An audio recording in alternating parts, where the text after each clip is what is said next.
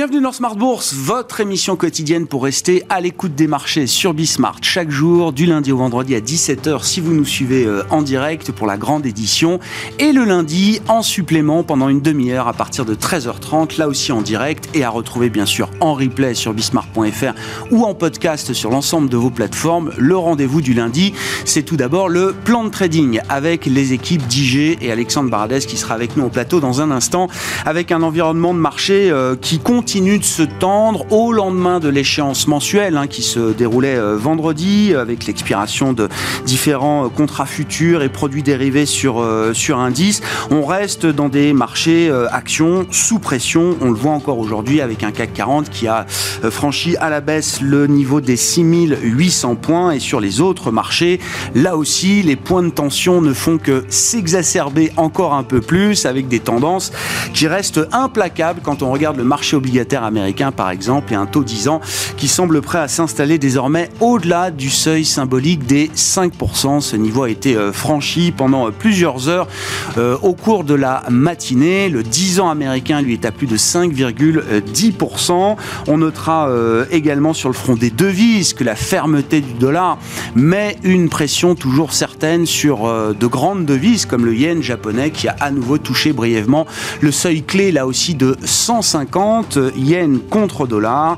Et puis sur les matières premières, le pétrole reste évidemment sous, euh, sous surveillance avec des euh, niveaux qui tiennent. Hein. Le marché pétrolier se stabilise aujourd'hui. On est un petit peu euh, en dessous des 92 dollars, par exemple, pour le baril de Brent, le pétrole de la mer du Nord. Voilà pour la situation de marché au démarrage d'une semaine qui sera très chargée en informations macroéconomiques. Nous en parlerons dans quelques minutes avec les équipes de Pictet Wealth Management. C'est l'économiste Nadia Garbi qui sera avec nous pour évoquer notamment la réunion de la Banque Centrale Européenne ce jeudi avec euh, un statu quo qui semble s'imposer chez la plupart des euh, observateurs. Il sera peut-être confirmé ce jeudi par le Conseil des gouverneurs de la Banque Centrale euh, Européenne. Et puis également une publication qui sera très suivie, à savoir la première estimation de croissance du PIB américain pour le troisième trimestre, dont on sait déjà que ce sera un chiffre de croissance relativement bon, voire excellent. La question étant, que se passe-t-il au-delà de ce troisième trimestre américain qui aura été encore particulièrement surprenant en termes de, dynamique. Discussion à suivre donc sur le plan macro euh, dans un instant et puis une semaine qui sera marquée par un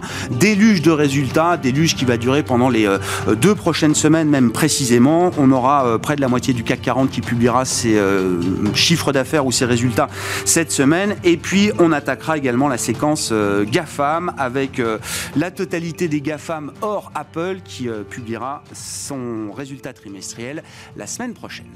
Votre programme avec IG. IG, bien plus que du trading. Une équipe d'experts à vos côtés.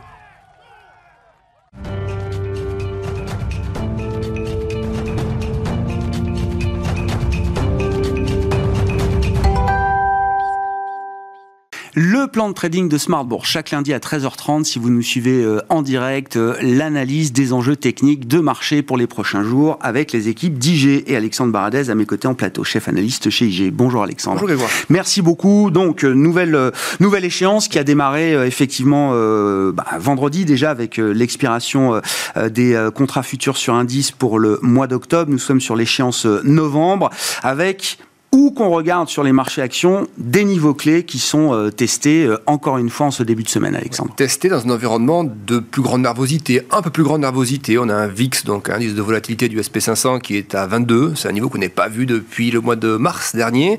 Euh, mars dernier, c'était l'époque du stress bancaire aux États-Unis, en Europe aussi, en Suisse notamment. Alors même si c'était monté plus haut à l'époque sur la vol, mais on retrouve en tout cas des niveaux de nervosité de marché qu'on n'a pas eu depuis quelques temps. et on voit que cette nervosité a été un peu exacerbée par les propos de Jérôme Powell qui euh, finalement euh, lui-même est surpris, surpris par la, croissance au-dessus du potentiel de l'économie américaine, surpris par la résilience. Il a bien employé ce terme. Hein. Surpris, c'est le mot qu'il a employé. Euh, et donc surpris à ce stade encore. C'est ça qui est fascinant. Hein. Exactement. C'est que c'est exactement le même discours qu'on tenait il y a un mois, deux mois, trois mois, six mois. Sauf que plus le temps passe, plus on continue d'être surpris. C'est quand ah. même ça qui est impressionnant. Voilà, et, il est surpris. Et pour le marché, du coup, les bonnes nouvelles sont des mauvaises nouvelles parce que tout ce qui va dans le sens d'une économie américaine plus résiliente, on le voit bien, ça, ça impacte le marché. Euh, et ce qui est aussi du coup intéressant pour la phase d'après, parce que si les très trop bonnes nouvelles sont baissières pour le marché, dès que ça va commencer à être un peu moins bon, donc on verra sur les prochains chiffres de consommation, prochains indicateurs d'activité, ISM, services notamment, quand ça va commencer à être un peu moins bon, normalement le marché devrait à ce moment-là arrêter d'être nerveux finalement. Là, c'est vraiment le good news is bad news et qui va probablement se prolonger quelque temps encore. Euh, il y a ajouter à cela des effets, enfin beaucoup de taux, on voit qu'effectivement l'énergie contribue un petit peu, et, certains banquiers trop, je vais dire, là je trouve peut-être une erreur, jettent un peu d'huile sur le feu, entendu des membres de la BCE la semaine dernière, et de la Fed aussi, expliquer qu'ils étaient vigilants au prix de l'énergie, parce que ça pourrait avoir des effets, inflationnistes, mais à ce stade, ce serait, et tout le monde est d'accord je pense pour le dire, une erreur drastique. Que de dire que si le pétrole remonte à 90 ou 95 et que les taux remontent, enfin que l'inflation remonte, il faille lutter contre ça par des hausses de taux. Donc, mais, ces discours, si vous l'entretiennent, un, peu le sentiment stressé du marché obligataire, alors que finalement, c'est quand même, je pense, une problématique totalement à part, géopolitique pure, qui ne, qui à laquelle on ne doit pas répondre par, par du monétaire.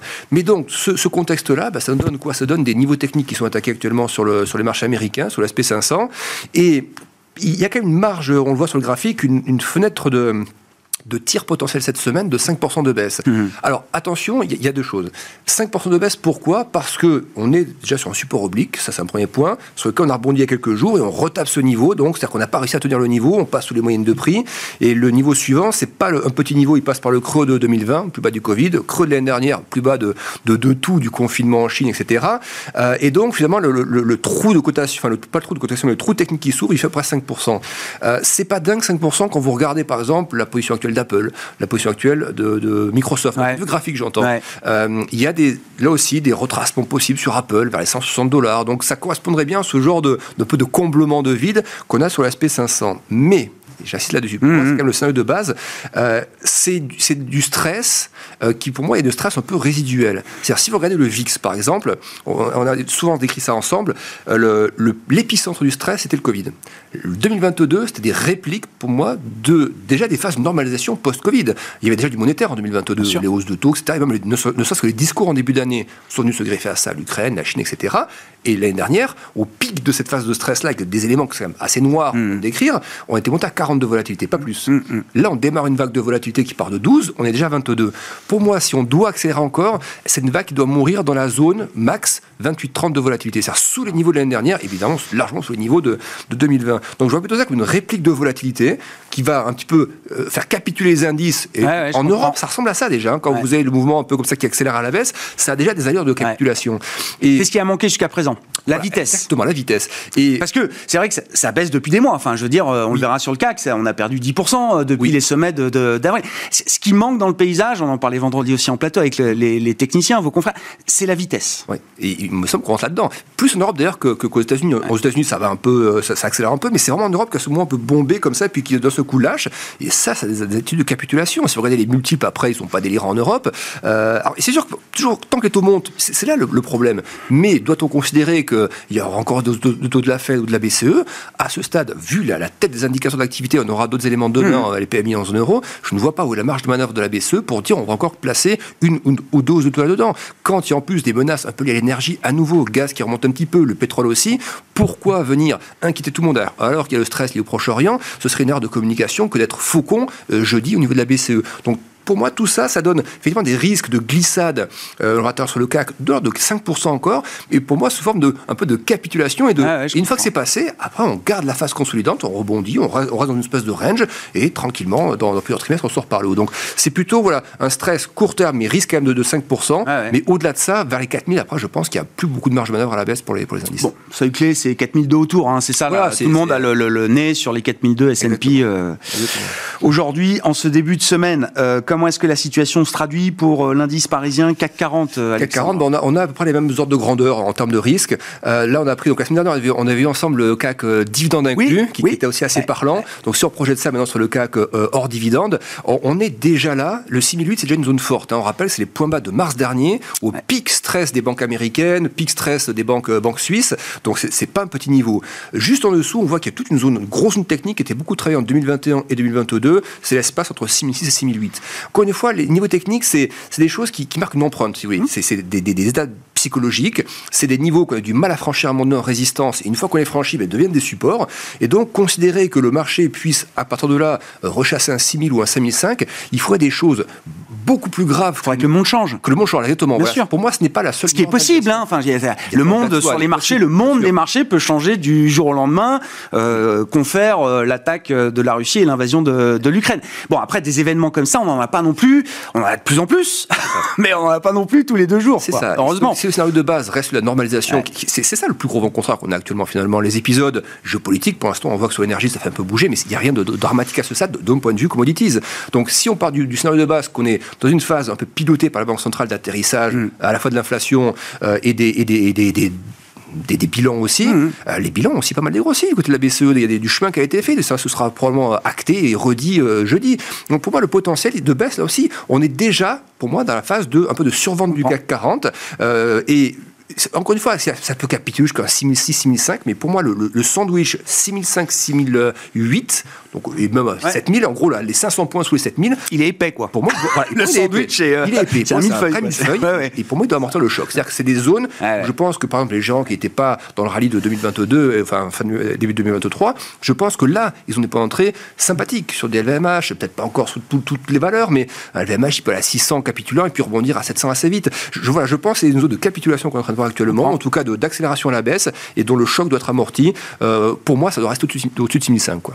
Bon, bah, euh, à suivre. Semaine qui sera très chargée. Hein. Déluge de publications d'entreprises, à commencer par les plus importantes autour des GAFAM américains, une vingtaine de sociétés du CAC. Et puis euh, la BCE, bien sûr, la croissance américaine pour le, le, troisième trimestre. Et la semaine prochaine, on continue les banques centrales, évidemment, avec la réserve fédérale euh, américaine. Vous vouliez nous montrer un indice euh, spécifique oui. au sein des marchés européens? C'est l'indice du secteur de l'immobilier. On parle bien de l'immobilier coté. Hein. Exactement. Voilà, il y a plusieurs manières d'investir dans l'immobilier. Là, ce sont les foncières cotées euh, en bourse. Euh, bon, on voit de manière assez immédiate qu'on est au plus bas, du plus bas, du plus bas. Et c'est une sale période. En, en gros, en, deux ans, on a lâché 50%. C'est ça qu'il faut voir. C'est quand même assez colossal. Et comme d'habitude, les marchés financiers sont très souvent d'avance sur la, réalité euh, d'ailleurs fondamentale. D'où du coup l'intérêt aussi de se dire, bah, si on approche du cycle de fin de hausse de taux et voir qu'on y est déjà, je pense qu'on y, on y est, où est le potentiel de baisse mm. résiduel pour un secteur qui a déjà perdu 50% en bourse où on attend des signaux de stabilisation sur l'activité en Europe aussi. On va voir les PMI demain, ça va être une, partie importante. Euh, pour, moi, si vous voulez, le, on, est, on est sur un bas de zone actuellement à 100, à 100 points sur le, le stock 600 real estate. C'est un niveau évidemment qui donne pas très envie d'acheter parce que bas de range, un range de, de, comme ça d'une année. Ça fait un peu couteau qui tombe, quoi. un couteau qui tombe. Euh, l'idée, c'est de dire, bah, effectivement, si on n'achète pas un couteau qui tombe, par contre, si on voit que le support, si on passe un peu en dessous, ça capitule et que ça rebondit, sur une zone euh, déjà remontée à 115, 117, là, par contre, je pense qu'il y a quelque chose de formidable à jouer parce que vous partez vraiment sur une phase très bottom. Euh, après, c'est un indice qui va forcément s'améliorer dès que les banques centrales vont commencer à changer un peu de discours avant mais les baisses de taux hein, qui viendront plus tard. tout signal un peu moins bon d'inflation, il y en aura d'autres, d'indice d'activité un toujours un peu faible ou autre, ça va impacter directement ces, valeurs-là. Même si l'actualité propre au secteur ne va pas être bonne, encore une fois, le marché est toujours, toujours un coup d'avance. Donc, dès que ça va commencer à, du côté des banques centrales, à être un peu moins faucon, et on, on est déjà un peu arrivé, hein, la BCE, la, dernière fois, Christine Lagarde, à la dernière réunion, c'était un peu moins faucon déjà. Euh, vice-président de la Fed, euh, il y a une dizaine de jours, c'était un peu moins faucon quand même. Mm-hmm. Donc voilà, typiquement, j'ai un indice qu'il faut, je pense qu'il ne faut pas survendre, trop tard largement trop tard pour vendre ah évidemment. Euh, mais par contre, acheter trop tôt, on ne sait jamais, il peut y avoir des accidents, mais un retour à 115, je pense là, il y aura une vraie belle porte d'entrée et, moyen terme en plus pour ce genre d'indice. pour des investisseurs qui ont du cash. Et il y en a encore dans les portefeuilles du cash. On a vu, on est autour de 5% de cash euh, dans les portefeuilles selon l'enquête mensuelle de Bank of America réalisée auprès des grands gestionnaires d'actifs mondiaux. Merci beaucoup Alexandre. Merci pour ce plan de trading hebdomadaire. Euh, Alexandre Baradès, chef analyste chez IG, qui est avec nous chaque lundi en direct à 13h30 et à retrouver bien sûr en replay sur bismart.fr. C'était votre programme avec IG. IG, bien plus que du trading. Une équipe d'experts à vos côtés.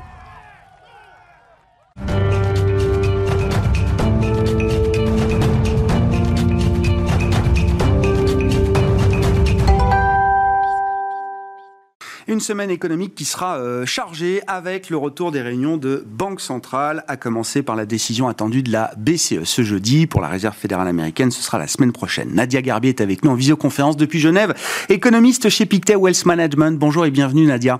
Ravi de vous, euh, vous retrouver. Un mot effectivement de cette réunion de la BCE devant nous ce jeudi. Tout le monde semble considérer que les planètes sont alignées pour une pause en matière de décision de, politique euh, monétaire. Quels vont être les éléments macroéconomiques qui seront à disposition du Conseil des gouverneurs ce jeudi pour cristalliser cette décision, euh, Nadia?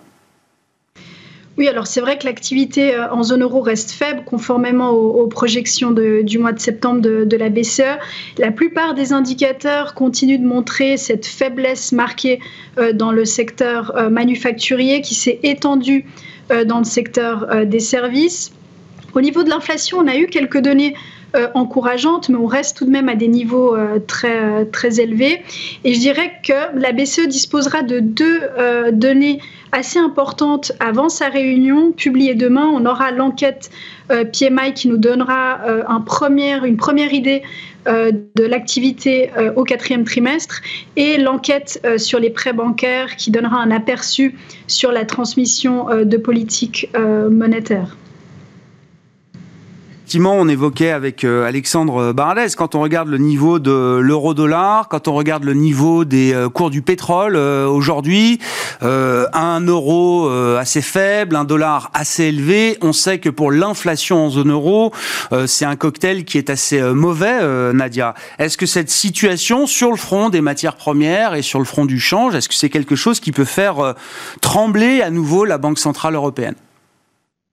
Oui, alors c'est vrai que le consensus, c'est un statu quo euh, donc jeudi, mais Lagarde devrait tout de même garder la porte ouverte à plus de hausse de taux euh, dans les, dans les prochains euh, meetings. Au fond, garder cette optionnalité, c'est la meilleure stratégie actuellement dans un contexte très incertain.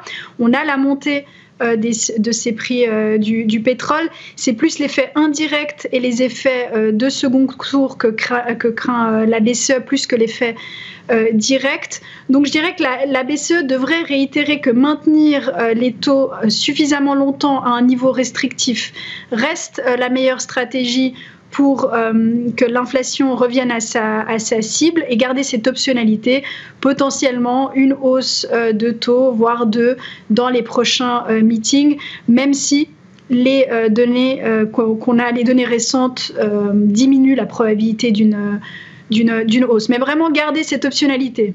Hum. Est-ce que la BCE et Christine Lagarde peut, euh, peut euh, comment dire, alimenter l'idée, euh, l'idée que ce qu'on voit sur les taux longs aujourd'hui, alors c'est très américain sans doute comme histoire, mais par effet d'aspiration et de mimétisme, on voit également les taux longs européens se tendre assez nettement, autour de 3% pour le 10 ans allemand aujourd'hui, avec également la, la, question que ça peut poser pour, pour les spreads. Je ne sais pas si Nadia nous entend encore. bon, on va essayer de voir si on peut reconnecter. Ah, Nadia. Oui, Nadia. J'ai juste entendu le mot spread. Oui, oui, bah voilà, c'était c'était la question autour des spreads, euh, Nadia. Non, je disais, est-ce que Christine Lagarde, comment est-ce que Christine Lagarde va communiquer sur ce qu'on observe sur les parties longues de, de courbes obligataires? Je disais, l'histoire est très américaine, avec un taux 10 ans américain à plus de 5% aujourd'hui, mais par effet d'aspiration, on voit bien le 10 ans allemand à 3%, le 10 ans français à euh, quasiment 3,60. Euh, la question des écarts de taux, évidemment, qui revient sur le devant de la scène en, en zone euro. Est-ce que cette cette, correction du marché obligataire, est-ce que c'est quelque chose que la BCE euh, euh, va, saluer d'une certaine manière euh, dans cette idée qu'elle a besoin de lutter encore contre l'inflation? Ou est-ce que ça devient un risque pour la stabilité financière et la stabilité de la zone euro? Oui, alors sur ce point, je pense que la BCE vraiment va éviter, je dirais, de toute toute fragmentation. Hein. Au fond, ce que craint la BCE, plus que cette remontée des taux qui euh, resserre les conditions de crédit, c'est vraiment une fragmentation euh, dans la zone euro. Donc je pense que Lagarde aura euh, à mon avis, des questions sur, sur le sujet. Elle dira vraisemblablement que, que les réinvestissements du PEP sont la, première, la première option. On a, la BCE a d'autres outils.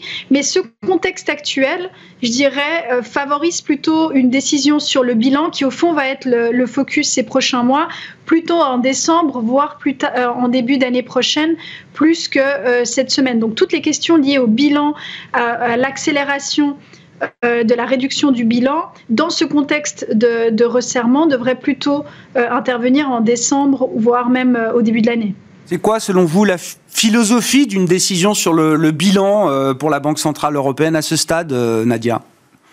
La BCE a deux options hein, pour réduire son bilan. Soit elle vend les obligations dans la PP, soit elle arrête les réinvestissements dans, dans, le PEP. Entre les deux options, on favorise plutôt selon nous, euh, celle du, PEP avec un arrêt des réinvestissements. Ça paraît encore trop prématuré euh, à ce stade, étant donné ce qu'on voit hein, dans le marché européen obligataire, notamment avec ses, avec ses spreads italiens. Donc, à mon avis, la BCE va vraiment agir avec prudence. On le sait qu'une partie euh, du Conseil des gouverneurs commence hein, à parler de cette réduction euh, des bilans, de ces réinvestissements euh, du, PEP, mais à ce stade, c'est encore trop prématuré. Donc voilà, la garde dira que c'est une discussion qui est en cours, mais que les conditions ne sont pas encore réunies pour avoir une décision, je dirais, formelle sur une accélération de la réduction du bilan à ce stade. Est-ce que la BCE tient compte de manière implicite quand même des euh, programmes de financement des États également prévus pour l'an prochain? Alors il n'y a pas un appétit délirant pour de la consolidation euh, budgétaire, euh, notamment autour du, semi-cœur ou du début de périphérie en zone euro. La France a, pas une trajectoire de finances publiques pour l'an prochain qui est qu'on pourrait juger de rigoriste. L'Italie non plus. En revanche, on peut signaler quand même que des pays, alors à la périphérie, Portugal, et Espagne, Grèce continuent de faire des efforts de consolidation budgétaire euh, importants. L'un dans l'autre, parce que la question du financement des États euh, l'an prochain en zone euro est un, un caillou, un gros caillou euh, dans la chaussure de la Banque centrale européenne. Tout à fait, c'est un élément, à mon avis, qu'elle prend en compte dans son, dans son équation. C'est vrai que quand on regarde euh, les plans budgétaires pour, euh, pour 2024, on voit que dans la majorité des cas, la réduction du déficit se fait soit en arrêtant les mesures exceptionnelles liées euh, à la pandémie, soit à celle de la crise énergétique, plus qu'une volonté vraiment de de consolidation. Maintenant, je dirais que l'année 2024 sera tout de même une année un peu de transition. Hein. Ça fait trois ans qu'on n'avait pas de, qu'on avait un arrêt des règles fiscales, et maintenant on ne sait pas vraiment quel va être encore le cadre. il y a beaucoup d'incertitudes sur le fait de est-ce que oui ou non les, euh, les, les, États membres arriveront à un accord sur les règles fiscales. Donc je dirais que dans ce contexte un peu d'incertitude, la BCE va éviter, je dirais, de mettre de l'huile euh, sur le feu dans, dans le contexte actuel. Si on dit un mot de la partie américaine, euh, Nadia, alors évidemment, l'événement du jour, c'est ce monde des taux américains à 10 ans à, à 5%. Euh, Qu'est-ce que ça inspire comme commentaire euh, sur le plan économique? Nadia, est-ce que l'économie américaine justifie un monde de taux à 5% aujourd'hui? 5%, c'était un peu la, moyenne hein, avant, euh, euh, euh, pandémie, avant crise financière, pardon. C'est vrai qu'on a deux éléments. On a cette résilience de l'économie US qui surprend, hein, et on a aussi les questions budgétaires de déficit avec ce déficit américain qui, se creuse très, fortement. Donc, dans ce contexte, un 5% peut paraître, je dirais, en guillemets, raisonnable. Hein. Mais c'est vrai que la, résilience de, de l'économie américaine surprend. Bon, et si on regarde au-delà des chiffres du troisième trimestre, hein, ce sera une des publications attendues euh, cette semaine. Alors tous les indicateurs de nowcasting qui mesurent en temps réel la, la performance de l'économie américaine nous prédisent que la croissance trimestrielle sera euh, sans doute euh, spectaculaire, si j'ose le mot, Nadia. La question c'est et ensuite, est-ce que c'est un chiffre un peu one-off ou est-ce que les facteurs de solidité encore de l'économie américaine à ce stade sont des facteurs de résilience qu'on peut encore retrouver devant nous pour quelques mois. alors, comme vous le savez, ce scénario un peu d'atterrissage en douceur hein, gagne du terrain et c'est vrai que le consensus a plutôt euh, shifté, je dirais, sur, euh, sur ce scénario. Selon nous, on va avoir, c'est vrai, comme, euh, comme vous le disiez, hein, un, T3, enfin un troisième trimestre très fort, ensuite un ralentissement au quatrième trimestre et on a maintenu ce scénario de, de, récession au, premier semestre, donc une récession qu'on attend plutôt modérée aux, États-Unis. Mais voilà, les effets de ce resserrement de politique monétaire, de cette hausse des taux réels, devraient tout de même avoir un impact sur l'économie américaine. Vous dites 5%, d'autonomie à 10 ans, enfin 2,5% de taux réels, on a des taux mortgage à, 8% et plus. Alors effectivement, personne emprunte aujourd'hui à 8% sans doute euh, aux États-Unis pour de l'immobilier, mais il y a bien quand même ce, ce chiffre-là aujourd'hui. Ça peut pas ne pas avoir d'effet plus que ce qu'on a déjà observé. Non, tout à fait. Je pense vraiment que les effets vont se, se faire euh, sentir, peut-être avec un délai plus important hein, que ce qu'initialement ce qu'on, ce qu'on attend.